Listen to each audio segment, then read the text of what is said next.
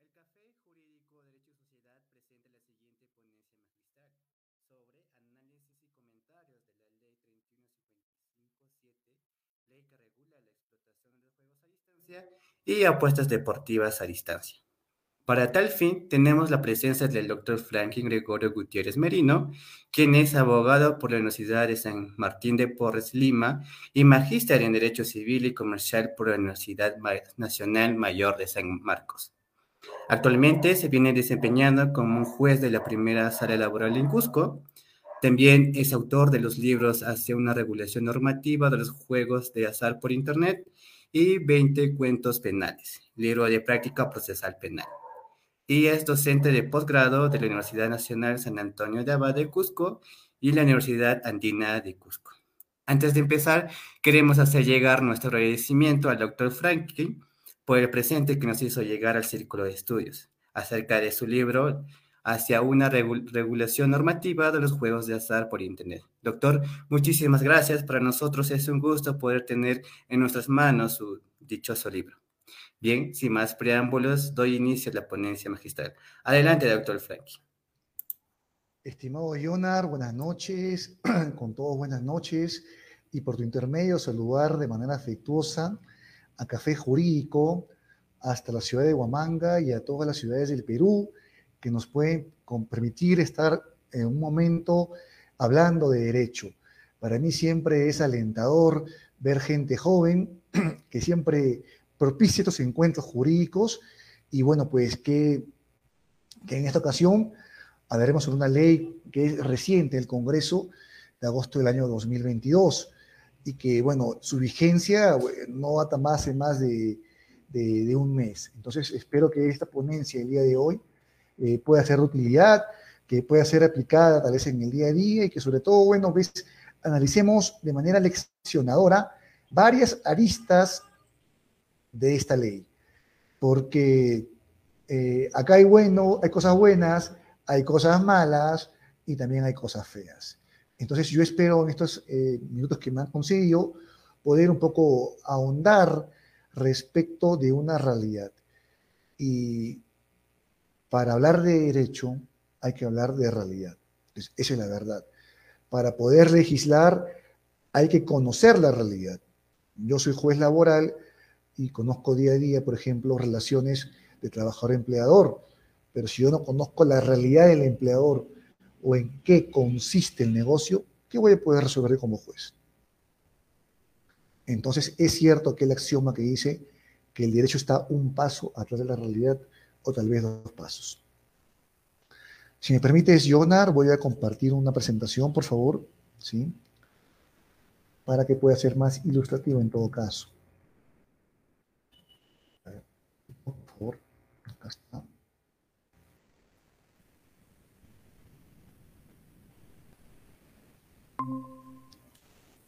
Bien, por favor, ¿lo pueden ver? Sí, doctor, se logra apreciar. Muy bien. Entonces yo decía, no, lo primero que debemos hacer es conocer nuestra realidad. ¿Cuál es la realidad? Y la realidad el día de hoy es que el mundo está afrontando una revolución industrial. Es conocida como, como la cuarta revolución industrial o conocida como la industria 4.0. El mundo ya ha sufrido de varias revoluciones, ¿no es cierto? Ha sufrido la primera revolución industrial, en fin, con el surgimiento de los ferrocarriles en el siglo XVIII, la segunda revolución industrial, fines del siglo XIX, con el tema de la energía eléctrica, y la tercera revolución industrial con el tema del Internet, ¿no? Siglo XX. Pero ya en el siglo XXI, los primeros decenios del siglo XXI que hoy vivimos, ya varios autores están hablando de la, de la cuarta revolución industrial o lo que se llama la digitalización. Entonces, eh, hay que tomar en conciencia esa realidad. los juegos a distancia, y lo digo así de manera preliminar, ya sea los juegos de azar a distancia o apuestas a distancia, en realidad corresponden a una tercera revolución industrial. Y el Perú se ha demorado en, legislar. Si queremos algún tipo de consuelo, diremos que otros países están parte de nosotros. Es la verdad. Yo lo digo desde ahora y lo firmo, señores. El Perú, el Perú es un país abanderado. Abanderado en lo que es la regulación de los juegos a distancia, ya sean juegos de azar o sean juegos de apuesta deportiva. Estamos usando un, término criollo, ¿no? Estamos para escuelear a otros países. Yo este tema, y aquí viene tal vez un, un paréntesis, ese tema acá yo lo he conocido porque yo tuve, antes de ser juez, una experiencia como asesor del Congreso, casi como seis años. Y en el Congreso llegué a ser eh, asesor principal de la Comisión de Comercio Exterior y Turismo, que es la comisión de Congreso técnica en temas pues, de juegos de azar, de tratados internacionales de libre comercio, en fin. Todo lo que tenga relación con esta promoción del comercio exterior y turismo. Y en ese en ese paso profesional de mi vida, pude ver mm, a fondo la regulación de los juegos de azar. Pero los juegos de azar presenciales, pues. Los presenciales. Eh, si uno está en Lima, los que hay en Miraflores, en San Isidro, en la Avenida del Arco, en fin, ¿no? por la Avenida de la Marina, cuando uno viene al aeropuerto, ¿no?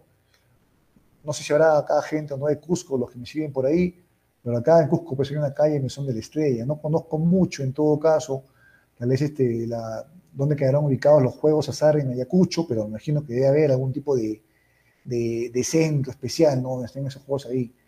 Entonces, hay, digamos, varias, eh, presencia masiva, presencia masiva entonces, de los juegos de azar presenciales en todo el Perú, en todo el Perú, ¿ya?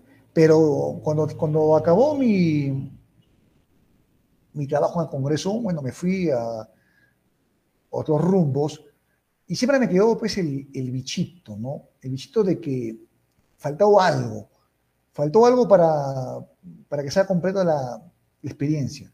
¿Y qué faltaba? Bueno, pues faltaba el tema de la regulación de los juegos de azar o apuestas a distancia. Eso faltaba. Entonces, eso es lo que yo he estado investigando desde el año 2018 más o menos, 18 y 19, 2018. En el 2019 se le ha publicado mi libro, mi libro que, bueno, ustedes lo tienen ya ahí en, sus manos. Y en el 2021, si no me equivoco, 2021 o 22, creo que este año acá, el Poder Ejecutivo, Poder Ejecutivo presenta al Congreso un proyecto de ley y ya quiere regular los juegos a distancia. Y este proyecto de ley del Congreso, sumado a otras iniciativas, es lo que ha dado origen a esta ley publicada el día 13 de agosto del año 2022, en la ley 31557. Entonces, a manera de certificación personal o orgullo personal, puedo decir que mi libro fue la primera publicación escrita en el Perú en regular este tipo de juegos. Y creo que es la primera publicación escrita a nivel latinoamericano, porque tampoco no hay libros que yo he conocido en Argentina, Chile, Colombia. Hay libros, sí, de España y en Europa, pero a nivel latinoamericano creo que mi libro es el primero en este género, ¿no? Y por eso que se me llaman, me llaman de Ecuador o me llaman de Bolivia, ¿no? Para un tipo de, de información. Pero bueno, entonces, lo que yo quiero transmitir ahora es un poquito lo que se me ha pedido, ¿no? Es el análisis y comentarios de esta ley, que como ya dije, tiene de lo bueno, tiene de lo, tiene de lo malo y también tiene de lo feo, es la verdad. Pero para poder entender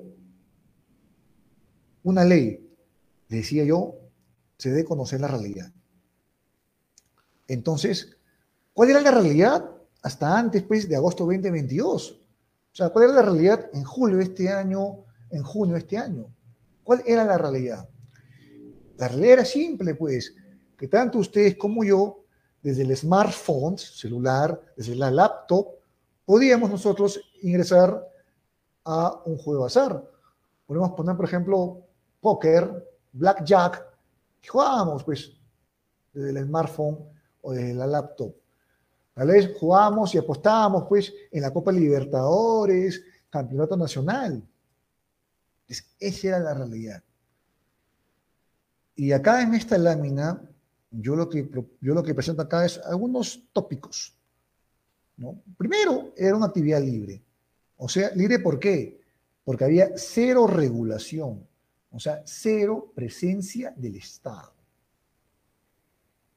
El Estado era invisible, pues, o sea, en este mundo del ciberespacio, en el ciberespacio el Estado no existía. Habían miles de juegos. Uno ponía en el Google póker en línea y no les miento, salía con un millón de resultados. Yo puse una estadística en el libro que, les comento.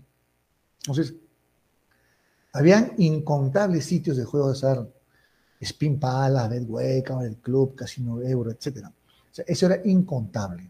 La accesibilidad, ya les dije, laptop, móviles, tabletas, en fin, ahora ya creo que el uso de las tablets ha disminuido un poco, ¿no? Otra realidad que había, no sé cómo, digo, no conozco bien las calles de Acucho, ¿no? Pero la realidad es que en, varias esquinas de cualquier calle, avenida, había pues, apuestas deportivas, ¿no? O sea, un, pequeño local de 5x4, 6x4, en fin, por los televisores, y la gente sentada en unos silloncitos, en unas sillas, apostaban pues que gana el Manchester, la Real Madrid, que gana este O'Connor al otro luchador del UFC, que ganan tal la cual, en fin. había esas cosas. O sea, estaban las casas deportivas, en cada esquina de avenidas diversas o calles diversas.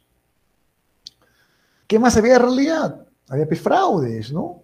Porque para poder apostar en línea, había que ingresar pues, datos, datos, ¿no? Este, número de tarjeta de crédito, el banco, en fin, ¿no? Y, y ahí pues este, tenía problemas de que ganabas, pero luego no, no, no, te pagaban el premio. Es un tipo de fraude, pues, ¿no? También, por ejemplo, temas ilícitos, pues, mucha gente que a veces trataba de meter dinero, tal vez para lavado de activos, y la UIF no puede hacer nada, ¿no? La UIF, por si acaso, la Unidad de Inteligencia Financiera, ¿no? encargada de hacer el seguimiento, ese tipo de, sobre todo de lavado de activos, ¿no? Y también había, pues, eh, estos informáticos, ¿no? Ya el, Perú, y también tengo varios artículos, de, bueno, tengo artículos sobre protección de datos y también sobre el convenio de Budapest, ¿no? Ya el, Perú forma parte del convenio de Budapest años atrás y toda la parte penal eh, está regulada en una ley, pues, de los informáticos, ¿no? ¿Qué más había? Pues población vulnerable. Porque, ¿qué es más fácil para un adolescente de 14 años? Eh, ¿Jugar eh, póker desde su casa en una computadora o ingresar a un casino presencial? Creo que jugar desde su casa, ¿no? Es, más, es más sencillo tal vez escabullir, digamos, las medidas, entre comillas, medidas de seguridad de un sitio a un menor de antes que escabullir pues, a, un, vigilante en un casino presidencial. ¿no?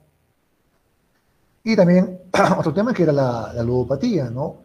La ludopatía, ¿por qué? Porque en realidad, eh, si ya el juego presencial genera ludopatía, lo mismo también ocurre con el juego online o el juego en línea. en, en ambos casos, sea presencial o sea en línea, entonces hay pues este, ludopatía, ¿no? También el Perú cuenta con una ley de ludopatía, hay una ley de prevención de ludopatía, ¿no? Desde el año que justamente eh, se sacó cuando yo era miembro de la comisión, en el año 2000, 2013, creo que sí, 2012 2013, una ley también para la prevención de la ludopatía. Y lo más resaltante de esa ley es que se establece un registro, un registro de personas prohibidas de ingresar a los casinos. Entonces, si una persona quiere entrar a un casino, el vigilante dice, bueno, señor, usted está no está este prohibido, si no puede entrar. O si es que logra entrar, usted gana un premio, déme su BNI, ah, no, ustedes este, están en registro, no puede premio, ¿no? Eso también hay, por ejemplo. ¿no? Pero eso no existe o no se extendía en todo caso al juego en línea.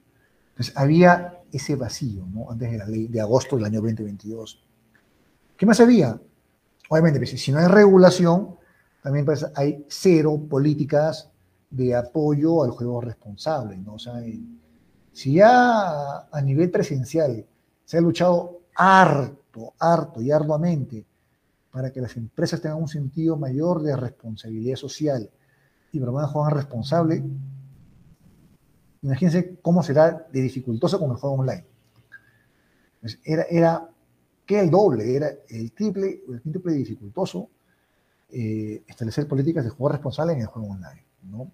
Entonces, eh, era así. Entonces, ese era el contexto antes de agosto del año 2022. ¿no? Y la pregunta es, pues, ante eso, ¿qué debemos hacer? ¿Cómo debe responder el derecho a esta realidad? ¿Cómo debe responder la ley ante esa realidad? ¿Cómo debe responder el Estado ante esta realidad? Esa era la pregunta que se planteaba siempre como un problema. Y bueno, y como en toda actividad social o como en toda actividad humana, pues este, estos juegos online tenían externalidades.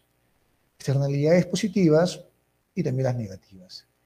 Tal vez yo me quedo corto en el análisis, porque como siempre digo, yo no soy, yo no soy Dios ni infalible, me quedo corto en el análisis, casi me caigo, pero considero, considero que, al menos, la única externalidad positiva que yo podría encontrar es el tema de la recaudación. la única positiva. ¿no? O sea, el juego ya de casino, ya sea el presencial o el online que se regula ahora, que trae? la mayor recaudación. Lo positivo. Pero otro Franklin, también el turismo, sí, pues también turismo, ¿no? O es cierto, o sea, también puede haber pues este mayor turismo, sí, pero no sé hasta qué punto sea tan relevante, ¿no? Que convertir, pues, no sé, pues a, Lima, convertir al Cusco, a Trujillo, pues en algo así como Las Vegas, ¿no? Porque tal vez Las Vegas, Las Vegas, esa ciudad norteamericana que, que tiene pues este, la ciudad luz, ¿no? De los casinos, Tal vez vive para los casinos, ¿no? Vive el turismo, pero yo no sé hasta qué punto convenga, por ejemplo, poner una, una ciudad, una ciudad naipe, una ciudad este, casino en, en, el Perú, ¿no? Es como, es como el, debate, ¿no? Análogo de si conviene o no conviene colocar una ciudad rosa, ¿no? O sea, de la prostitución en el, en el Perú. Ese debate se da. Y para mí, Reitero, la única externalidad positiva de los juegos, ya sea azar o apuestas deportivas, en la recaudación. Y más veo lo negativo, ¿no? O sea, veo que hay externalidades negativas en mayor número, ¿no? Ya reiteré el tema adictivo, ¿no? Que, que, atrapa la mente, ¿no? El tema de la mente no debe subestimarse, ¿no? Tal vez la mayoría de los que escuchan el día de hoy esta charla son jóvenes, ¿no? Jóvenes en todo caso, pues, este, con todo el vigor y la fuerza física, pero el, tema de la mente genera mucho, muchas heridas profundas que son invisibles, ¿no? Y desde niño hay problemas con, eso, ¿no? Y los juegos atrapan. Yo, por ejemplo, cuando viví en Lima, cuando viví en Lima, eh, obviamente no para jugar, investigar y todo lo demás, no sabe, antes de ser juez, obviamente. Cuando viví en Lima, bueno, pues a veces me iba a un casino, ¿no? Con algunos amigos, en fin, ¿no?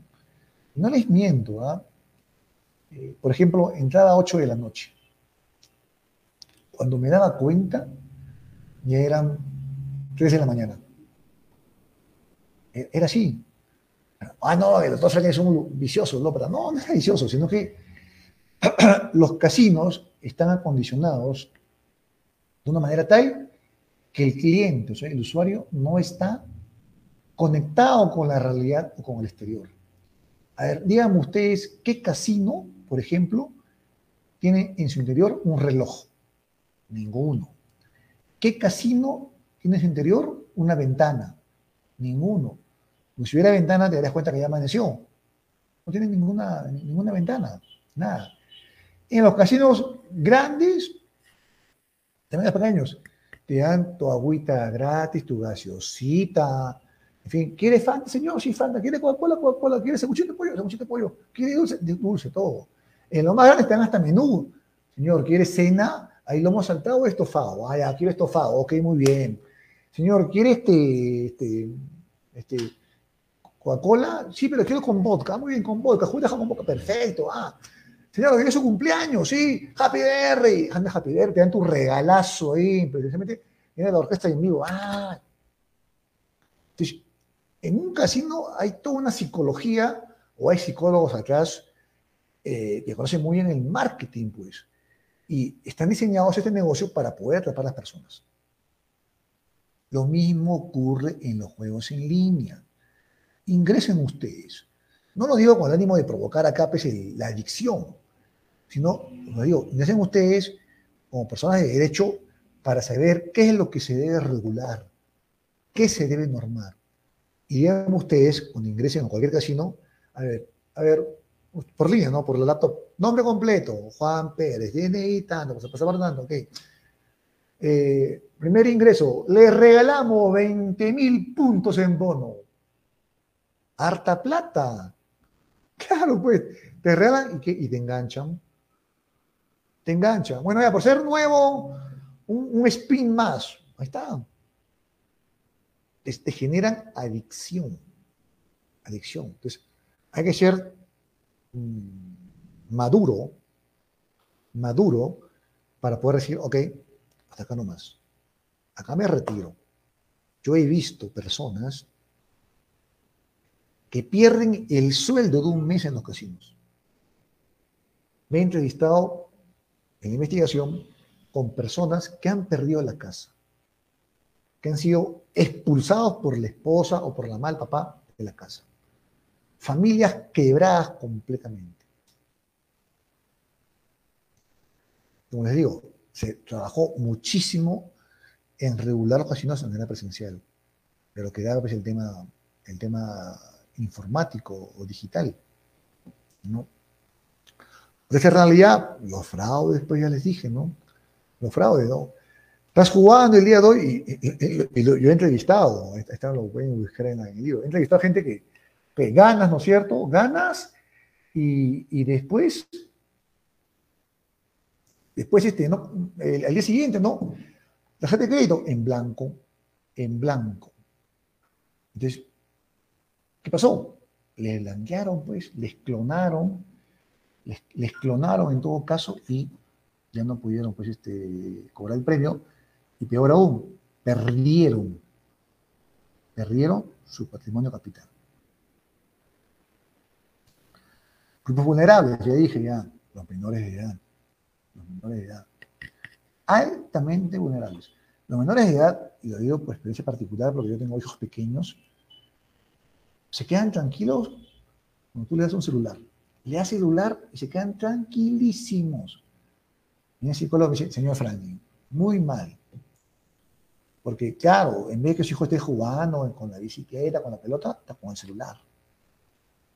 se genera ese tipo de adicción que es real, que no se puede descuidar.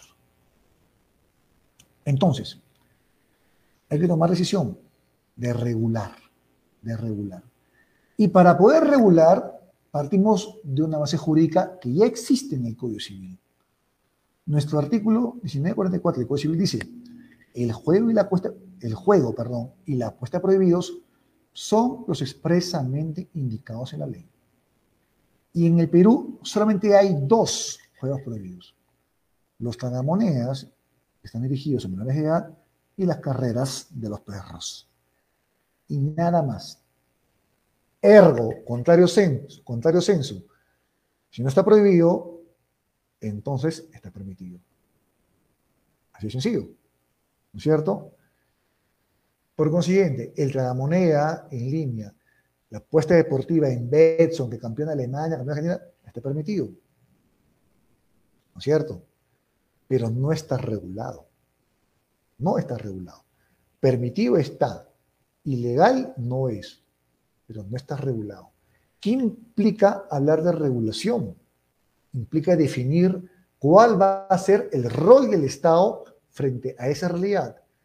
Va a ser un dejar hacer, dejar pasar de pensamiento liberal, ¿no es cierto? O sea, bueno, también es una actividad libre entre las partes, el Estado no le interesa y consiguientemente yo me mantengo al margen. No regulación, como ocurría hasta julio 2022. O el Estado va a ser tal vez filosofía, ¿no? De estado de bienestar. Ok, yo soy estado de bienestar, consiguientemente yo me preocupo por la parte social. Y esta realidad no puede ser ajena al Estado. Por consiguiente, lo voy a prohibir.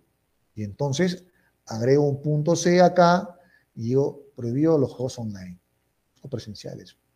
Un estado de bienestar. O puedo decir, ok, teoría ecléctica, ¿no? O la intermedia, como dice mi asistente. Entonces, vamos por, vamos por el medio. Vamos por el medio, ¿no? O sea, no prohíbo pero tampoco lo dejo libremente a las partes, sino voy, voy a entrar como estado regular.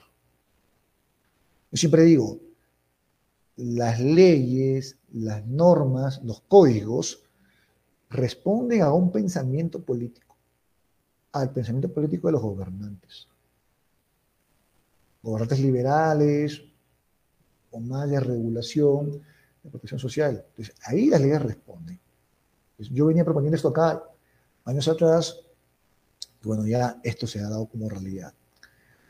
Y la ley de agosto 2022 lo que hace es regular dos grandes rubros que se dan en línea.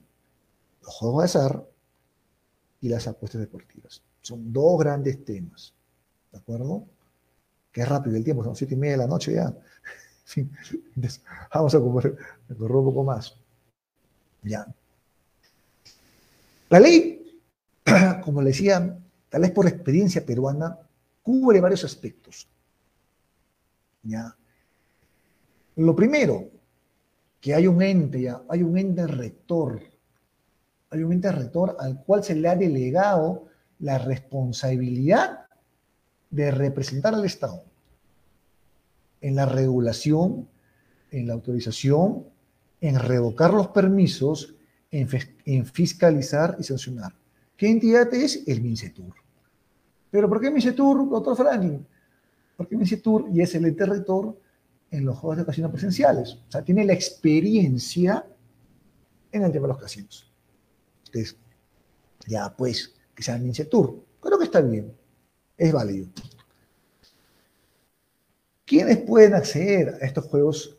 Eh, ¿Quiénes pueden acceder a operar estos juegos en línea de azar o apuestas deportivas. Primero, los domiciliados, o sea, aquella, hablando en términos tributarios, ¿ah? Pausa. Este tema acá abarca derecho civil contractual, abarca derecho del consumidor, abarca derecho a la salud, abarca derecho internacional privado, abarca derecho tributario. O sea, es una, es, es una realidad multidisciplinaria. ¿Ya? en términos tributarios, ¿a quién comprende? ¿A, quién, ¿A quién puede acceder? Sujetos domiciliados, o sea, personas jurídicas que están constituidas en el Perú, en el artículo 7.1. También las sucursales en Perú de una empresa que está en el exterior, constituida en el exterior, ¿no? Y también, y una, acá un asterisco al costado que no se ve bien, personas jurídicas constituidas en el exterior o sea, sujetos no domiciliados, que luego voy a hablar un comentario después de ese punto último, ¿ya? Ven por ahí. Ahora, ¿qué más cubre la ley? No, tampoco ya así entrando al fondo de la ley, analizándola. El tema pues, es la supervisión. O sea, si yo Estado he decidido regular el juego en línea y la cosa partido en línea, es para hacer algo ok, ya, voy a, voy a, voy a, crear, un, voy a crear un food para que Betson pueda pedirme permiso para que eh, pueda operar en línea. Ok, perfecto. ¿Pero me quedo en el acceso? No. Tengo que supervisar, pues. Tengo que vigilar. Ahora me convierte en una especie de regulador. ¿Y qué voy a regular? Aquí viene una frase que es, una frase, no, una palabra o frase, en fin, clave en la ley. Superviso, básicamente, la plataforma tecnológica, que es el conjunto de base de datos, aplicaciones y medios de comunicación informáticos, a través de los cuales se puede realizar esta actividad en línea. Conjunto de datos. Eh, en un mundo, como les digo, que atraviesa la cuarta revolución industrial, en un mundo que atraviesa la digitalización. es importante no perder esta realidad. Estoy publicando, bueno, estoy trabajando un libro más adelante que tiene que ver con esta sociedad digital. Y lo que expongo es que el mundo, el gobierno, el Estado y el derecho debe adaptarse a los cambios y no esperar que lo electrónico se adapte a nosotros. O sea, no esperar a que el electrónico digital se adapte al Poder Judicial, se adapte a la universidad. No, la universidad, el Poder Judicial, el Estado, los procesos deben adaptarse a lo tecnológico y electrónico, no al revés. Entonces, en supervisión, lo que importa es plataforma tecnológica. Eso. No. ¿Qué más supervisas? La plataforma transmite en tiempo real información, datos a MINCETUR y SUNAT. O sea, hay un señor en SUNAT, en una computadora, que recibe hora tras hora, minuto tras minuto, y por segundos lo que alguien está jugando en línea. ¿Para qué? Para ver, para ver que la agarra calce lo que van a, van a tributar o no. Igual también con Mincetur. Esto acá se llama eh, Sistema de Control Unificado en Tiempo Real, que también se dio cuando yo era profesor de Congreso, ¿no? Y se dio para el casino presencial. Y ahora se traslada al juego en línea, ¿no? O sea, el control en tiempo real de Mincetur, ¿no? como órgano rector, y de SUNAT como órgano fiscalizador de los juegos en línea, ¿no? ¿Qué más se supervisa? Ah, ok. La supervisión ex post. O sea, a ver, este casino tal, vamos, no quiero usar de Betson, casi casino Betson, a ver ya, pásame tu base de datos. De todos los que han jugado el mes pasado. Y lo pasará, pues. Nombre, identificación, edad, monto apostado, premios, premios recibidos, me lo pasará. ¿No es cierto? También, obviamente, supervisa la verificación de la condición del jugador. ¿Es mayor de edad o no lo es? Entonces, hay varias áreas para supervisar. En el tema tributario, dos impuestos.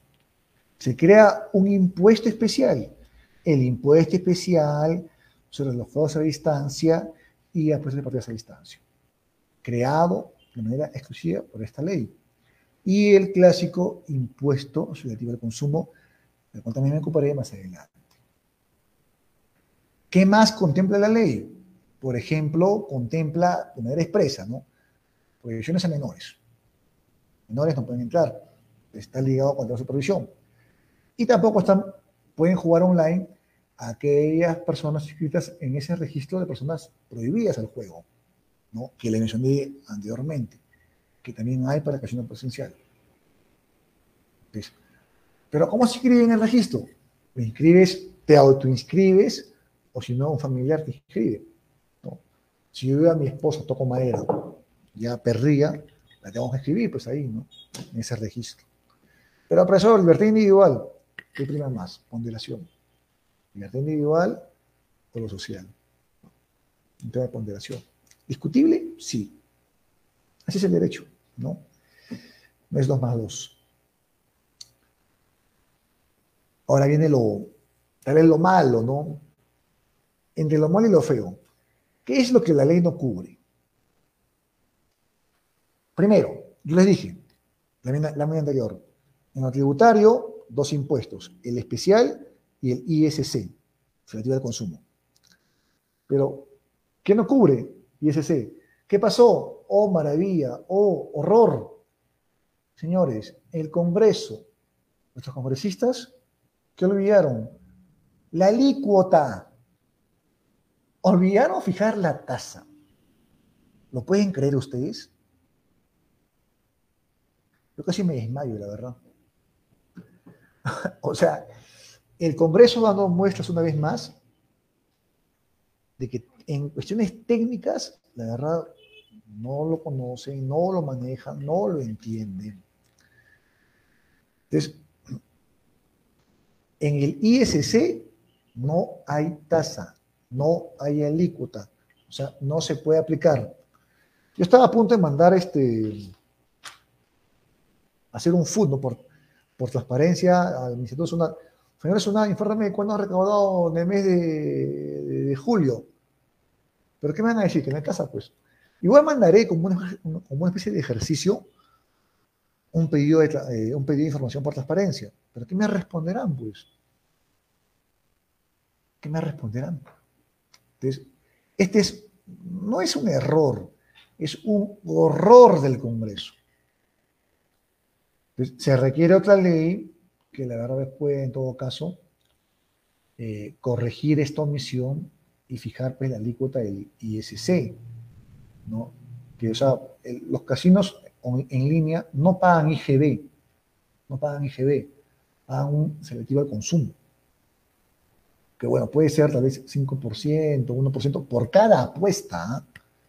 por cada apuesta. este ISC es por cada apuesta, porque va dirigido al consumidor final. Pero no es tasa, pues. O sea, el Estado, por el ISC, no va a recaudar nada hasta que esta ley no sea modificada. Y en cuanto al impuesto especial, yo les decía al comienzo, ¿no? Sujetos domiciliados en el Perú o sucursales que están en el extranjero, del Perú que está en el extranjero. Pero si una empresa que está, pongamos, en, Francia, Reino Unido, quiere operar juegos en línea en el Perú, ¿va a pagar impuesto? Y la respuesta es no. No paga impuesto. Pero, doctor Frank, ¿para qué sirve la ley si no paga impuestos los que están en el extranjero? El tema señores, de los juegos o en línea obedece justamente pues, este tema que digo yo, de que todo está digitalizado, la de la cuarta revolución, industrial. Entonces, las economías del mundo, que, son de la OCDE, de la OCDE, que son como 40, en las cuales el Perú participa, pero como un espectador o un miembro que se adhiere a la OCDE, han, han firmado un convenio un convenio en el, año 2021, hace un año recién. Es más, hace menos de un año, el 8 de octubre, ¿no? Y en el cual dicen, ¿no? A fin de evitar la doble tributación, entonces todas las economías del mundo se comprometen a no generar impuestos digitales. Esta es la declaración sobre el enfoque de dos pilares para abordar los desafíos fiscales derivados de la digitalización de las economías, del 8 de octubre de 2021. Entonces, yo en el 2018 propuse justamente crear un impuesto, ¿no? Para los juegos online. Pero no contaba con que en el año 2021 la OCDE iba a firmar un convenio mundial y, y decían, no, Estados, Estados miembros, economías miembros, nada impuestos digitales no puedo luchar contra la OCDE, ¿no? Entonces, se quedó así. No, y esto se quedó así, eh, le, han puesto un plazo, ¿ah? El plazo es hasta el año 2023, eh, fines 2023. Para la OCDE ya no, ya no corresponde que cada país fije impuestos digitales, como el Perú, por ejemplo, por eso es que esta ley no contempla un impuesto digital, porque van a discutir cuánto de porcentaje deben abonar estas empresas a los países de destino donde hacen las operaciones de, los juegos. eso van a discutir, ¿no? ¿cuánto de utilidad van a dejar a los países? no por impuesto, sino como una manera de, aportar un beneficio residual, ¿no? 7 con 42, voy a correr, se va el tiempo volando. Entonces, el, ¿qué dice este acuerdo de la, lo voy a leer así textual tal vez un poquito, ¿no? El CMN, el Comité Multilateral, exigirá a todas las partes que supriman todos los impuestos sobre los servicios digitales y otras medidas similares relevantes con respecto a todas las empresas y que se comprometan a introducir tales medidas en el futuro. La definición detallada de lo que constituye las medidas similares relevantes se, concretará en el articulado del CML y su declaración explicativa. Por esta razón es que esta ley no contiene un impuesto especial a los sujetos no domiciliados. Ahora, el tema es, ¿cuánto debe pagar una empresa autorizada por esta ley para operar un juego en línea o apuesta deportiva en línea? ¿Cuánto debe pagar? ¿Debe pagar más o debe pagar menos que un casino presencial? La ley lo que ha hecho es emparejar las tasas. Casino presencial paga 12%, casino en línea paga igual 12%. ¿Ya? Lo ha emparejado. Para mí, de manera humilde, debe pagar más el casino, eh, perdón, este, virtual. Porque el presencial, si quiera o no quiera, invierte en un edificio, en una pues, en, el, local, invierte en, los meseros, en las anfitrionas, invierte en luces, invierte en agua. Entonces, creo que debería pagar mm, tal vez el monto 12%. Pero para mí el virtual debe pagar más, porque el virtual es, ok, adquieres tu, tu plataforma tecnológica y luego ya, pues, lo otro es mantener nomás. En el virtual no hay, pues, este, no hay mesero, no hay anfitriona, ¿no? no hay cajero, creo yo. Es humilde opinión. En ambos casos, impuesto especial y periodicidad mensual. Eh, sujeto pasivo, ya en el presencial, el que revisa los juegos, en el, virtual ya dije, ¿no? Domiciliados y no domiciliados, es la diferencia. ¿no? Y la base imponible, vamos a verla a continuación. Acá está, en grandes rasgos. Primero, hay que partir de lo que es el ingreso bruto mensual. O sea, el, todo el dinero, el importe de las apuestas percibidas en el mes, lo que pagan los jugadores. ¿no? Porque este es impuesto mensual, por si acaso. ¿Y qué es el ingreso neto? El ingreso bruto mensual menos el monto de los premios entregados. Y la base imponible es ese ingreso neto mensual menos los gastos de mantenimiento de la plataforma tecnológica. Y ahí calculando, le aplican el 12% y sale el impuesto mensual. ¿No? Su destino, tesoro público, 20%, creo que está bien, ¿no? hay que descentralizar también estos cambios. Tesoro público ya, que reciba lo, mínimo. 20% MINSA a los programas de salud mental. Yo le pondría más, como le digo, porque me parece que es un tema grave salud, de salud mental. Mincetur, 40%, ¿no? Tal vez por ser el promotor, en fin, que lleva la, la supervisión, la Y el deporte, 20%. bueno, en fin. Es un tema más que todo pues, arbitrario, no es todo acá, ¿no? Pero ahí está dado. Ahí está dado. Bien, estamos en hora, son 7.47. Conclusiones. Les espero un poco luego conversar. Lo primero, eh, seguimos siendo líderes en la regulación. En Latinoamérica somos líderes. Estamos en la vanguardia del mundial. ha, regulado España, Reino Unido, ¿no es cierto? Francia. Estados Unidos, nada. Ellos son dejar hacer, dejar pasar. No regulan nada. Otra realidad, pues, ¿no? Mm, segunda conclusión, se deben corregir errores de ley, sobre todo temas tributarios. ¿no? La ley, por si acaso, salió el, publicada el 13 de agosto de 2022 y dice que va a entrar en vigencia a los 60 días de publicado en el Diario Peruano, o sea, entra en vigencia el, el 13 de octubre, ¿no? Hace un mes y una semana más o menos, ¿no?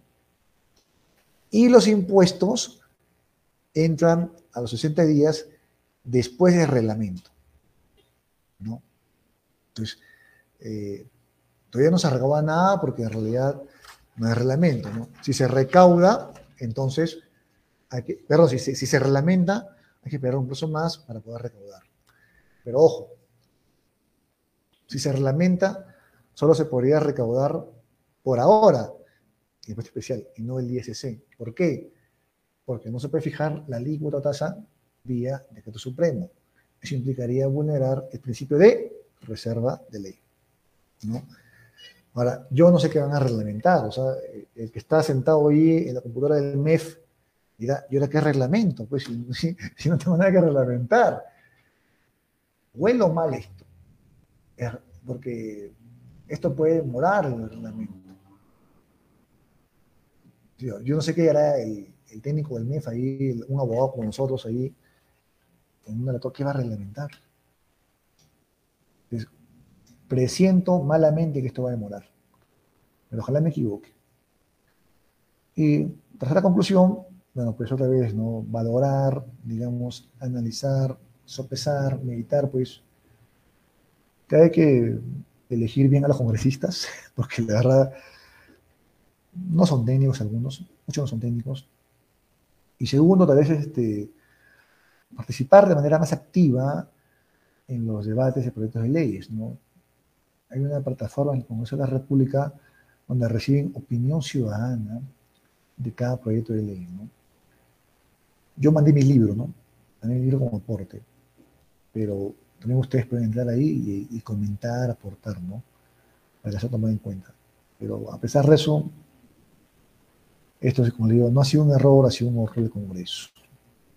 Y bueno, en el término de ley que me han dado, 750 noche, a ustedes les doy las gracias y espero que les haya gustado, les haya interesado y estoy dispuesto a escuchar cualquier comentario en todo caso y, y o inquietud de su parte. ¿sí? Voy a dejar de compartir, no sé si están viendo o no. Hola, hola.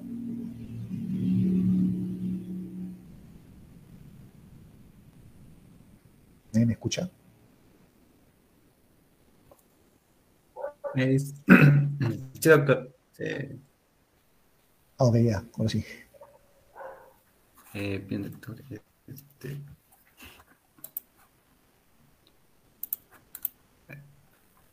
Parece que no hay preguntas respecto a la ponencia, doctor. Tal vez, tal vez unas últimas eh, acotaciones respecto al tema, doctor.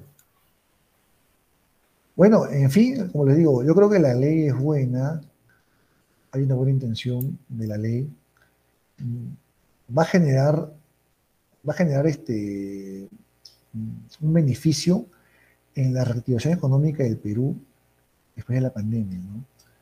La COVID-19 nos dejó muy mal económicamente. Y recaudar tributos está bien. Y esto de recaudar tributos, ojo, anchando la base tributaria. Muchas quejas se dicen, ¿no? Siempre la SUNAT va contra los formales y a los formales nomás les, cobran tributos. Esta ley lo que hace es ensanchar la base tributaria y empezar a recaudar de una actividad que no está regulada. Entonces, eso va, va a darle al Estado un balón de oxígeno para superar la COVID-19. Pero con estas falencias, ahí tampoco complicado. Con eso me puedo tal vez este, concluir, ¿no? Y, tal vez pedir que no seamos tan indiferentes a la, legislación, sino que también nos preocupemos en, vigilar qué hace el Estado, qué hacen los gobernantes en este tema de regulaciones. Así es, Jonar. Doctor, y efectivamente, doctor, y que y en caso de que de estas personas que pues el término actual que se utiliza influencers o que manejan pues sus redes para poder conseguir algún beneficio o algún dinero extra. Eh, creo que en España, si no me equivoco, hay una regulación a estas personas que se les está cobrando algún tributo respecto a lo que ellos están ganando. Tal vez, doctor, ¿qué opinión podría tener respecto a ese tema? Sí, en España los influencers pagan tributos. No, en, el Perú no, pero ya se propuso, se discutió grabar a los influencers. Yo considero que depende de qué influencer, ¿no? Pero si es un influencer, influencer, por ejemplo, social, entonces, no que todo de opinión, yo lo veo así, ¿no? Pero si el influencer, por ejemplo, lo que busca es promover algún tipo de, negocio, de negocio, pues hay un tema ya de publicidad, ¿no? Entonces, publicidad en sentido para provecho propio o publicidad para un tercero. Entonces, ya es un negocio. Entonces, ahí sí considero que se podría también ensanchar la tributaria y tal vez aplicar un tipo de impuesto, ¿no? Es, son las realidades. Hay varias realidades de, nuevos negocios. Entonces, hay que estar atentos a esos nuevos negocios y no mirar siempre con los mismos ojos, digamos, ortodoxos, sino que hay, que emplear, un poco la base. Bien, bien tu ejemplo, ¿no? mirando tal vez a los influencers. Sí. Sí, doctor. Eh, sí, como efectivamente pues es un tema que también es actual y que pues tal vez el derecho también debería poder intervenir, una, una buena regulación respecto a eso. Bien, doctor, eh, bien, a ver, ya hemos culminado con, con, esta pequeña disertación, entonces, para nosotros, eh, darle el agradecimiento, doctor, por su predisposición para poder realizar este espacio de participación y, discusión con nosotros. Eh, doctor, ¿algunas palabras finales quizás? Nuevamente las gracias por la invitación un abrazo afectuoso para todos ustedes, miembros de la comunidad de Café Jurídico, y exhortarlos para que sigan por este camino, esta senda de promover las disertaciones, los debates. Exhortarlos para que esta tarea no la abandonen, que es muy apasionante. Bueno, pues en todo sentido, éxitos para ustedes.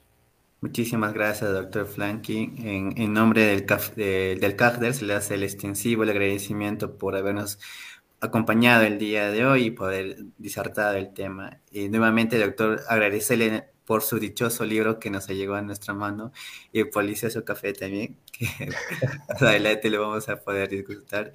Y espero también, doctor, conocerlo en presencia, tal vez donde ustedes se encuentren en Cusco, poder tal vez conocerlo poder. Será también para mí un gusto, de todas maneras. Un, fuerte abrazo, ¿ah? cuídense mucho. Muchas gracias, doctor. Un gusto de conocerlo. Mucho, mucho y un abrazo para todos que están por ahí viéndonos. Un abrazo fuerte. Cuídense gracias, Buenas noches. Buenas noches, doctor. Muchísimas gracias. Bien, de esta manera damos por concluido este diálogo jurídico. No olviden ponerse en contacto con el café en sus distintas plataformas virtuales. Para tener mayor información de posteriores eventos, nos pueden encontrar en Facebook, Twitter, Instagram, WhatsApp y demás como CAFDER, Café Jurídico, Derecho y Sociedad. Asimismo, invitarlos a que, nos sigan, que sigan participando en los próximos diálogos jurídicos. Esto fue todo, Café Jurídico, Derecho y Sociedad, acercándonos al derecho y a la sociedad. Muy buenas noches con todos.